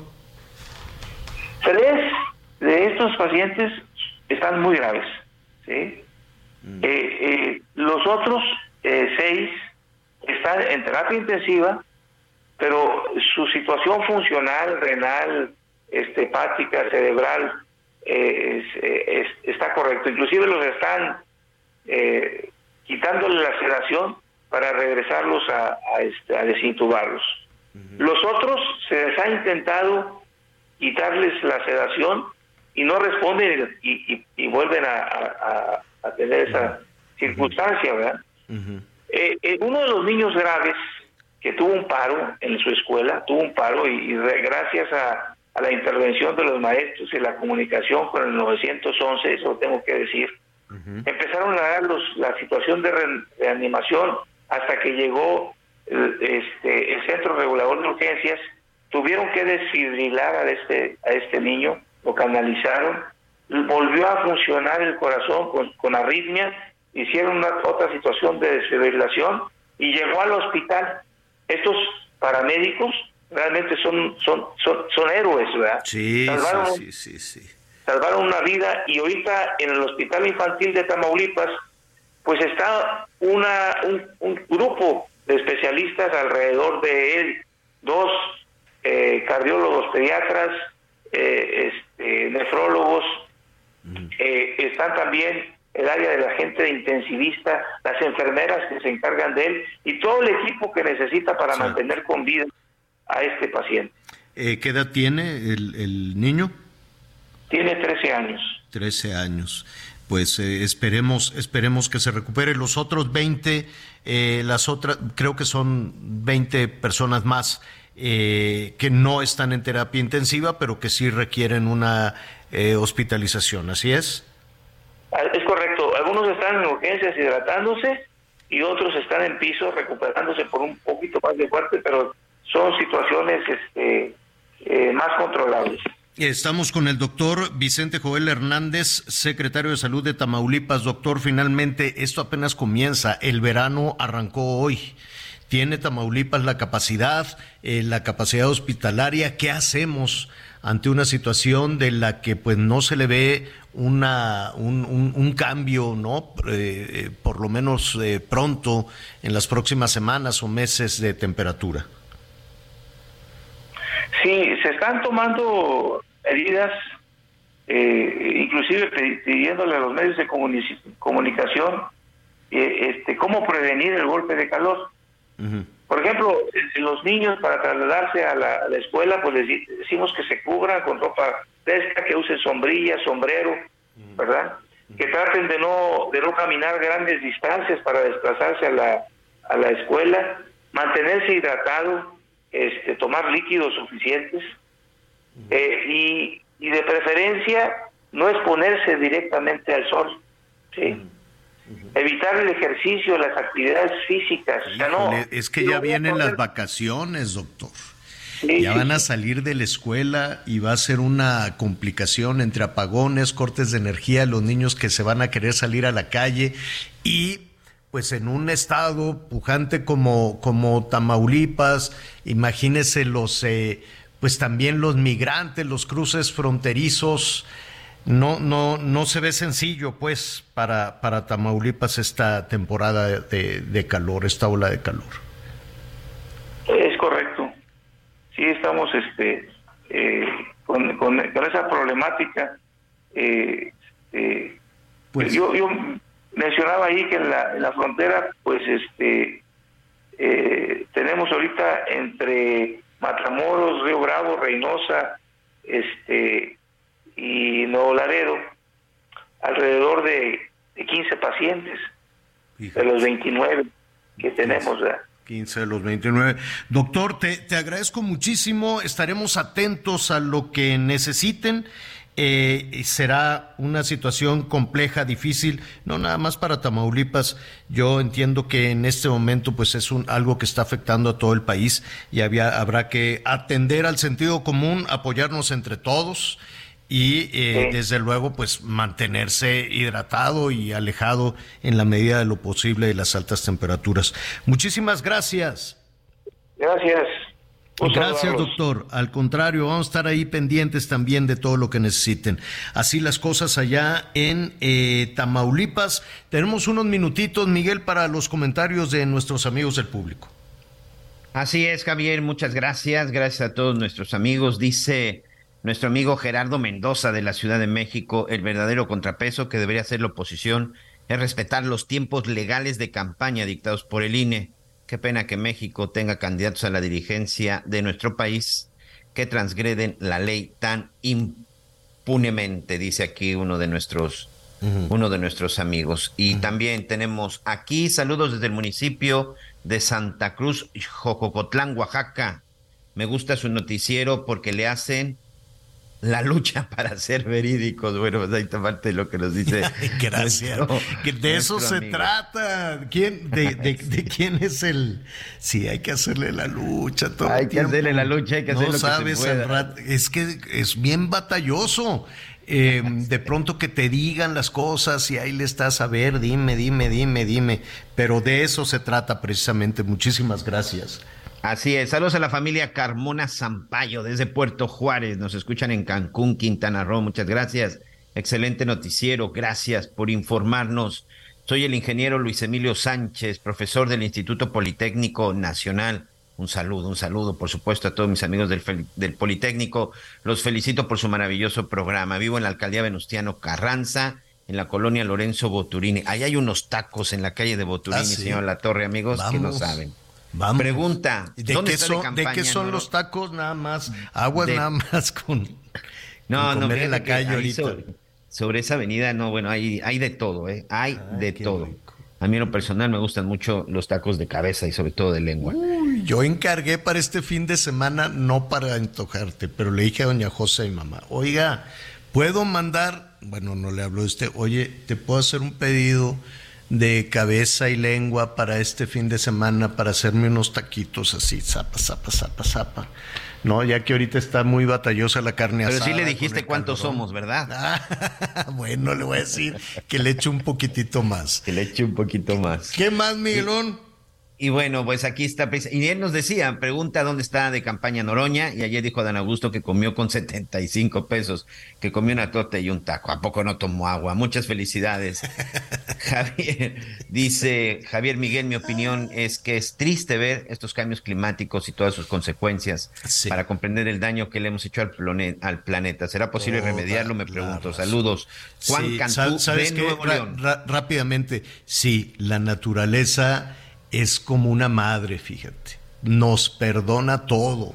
Nada más es cosa de modificar un poquito el daño que estamos haciendo, de darle un chancecito, una oportunidad y, y todo se recompone, todo se recompone, pero le echamos, le echamos y contaminantes y combustibles fósiles y plásticos y cosas, pues bueno, ahí pueden estar también las consecuencias. ¿Qué más, Miguelón?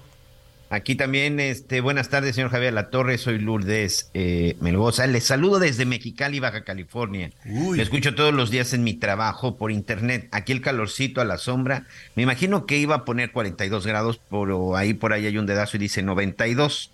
Seguramente está haciendo mucho calor, pero seguro es de 42. Saludos a usted, Anita y Miguel Aquino. Dios les bendiga, cuídense mucho. Gracias, doña Lourdes. También le mandamos un abrazo muy Sí, afectuoso. está ardiendo. Saludos a mi tía también y a mis primos allá en Mexicali. Así es. Oye, y también tenemos por ahí un audio. Escuchamos uno de nuestros amigos. A ver.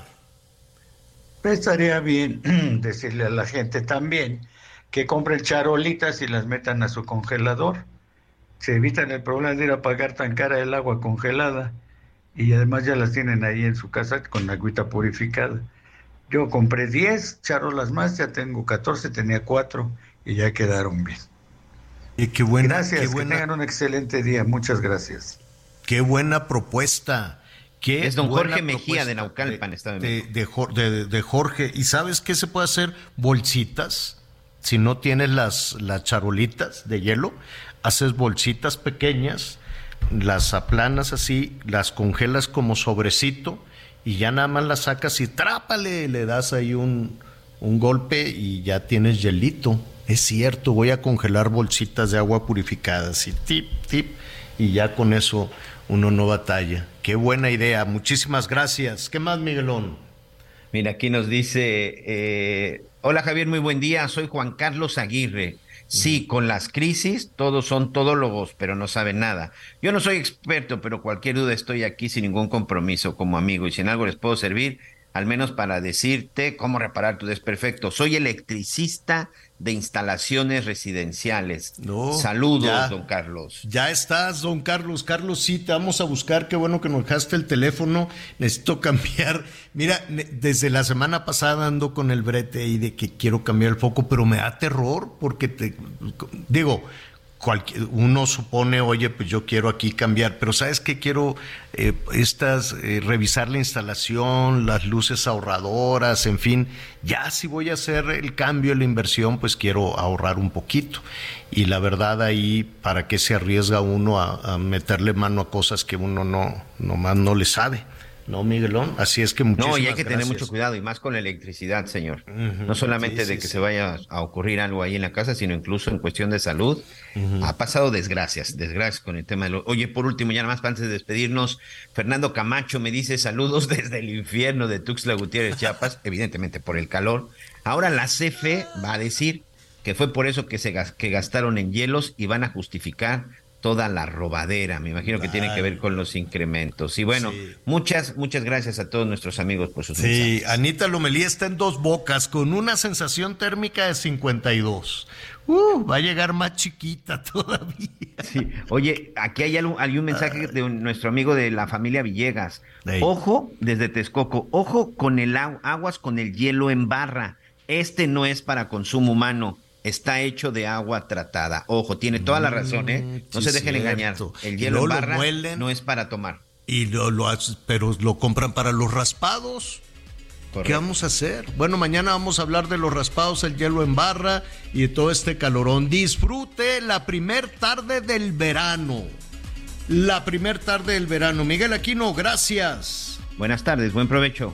Yo soy Javier Alatorre. Oiga, acompáñeme a las diez y media en Hechos Azteca 1. Va a estar buenísimo. Lo invito a que siga con nosotros Salvador García Soto en el Heraldo Radio.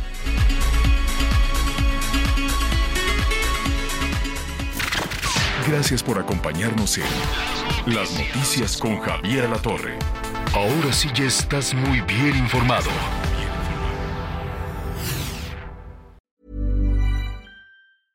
Hey, it's Paige DeSorbo from Giggly Squad. High quality fashion without the price tag. Say hello to Quince.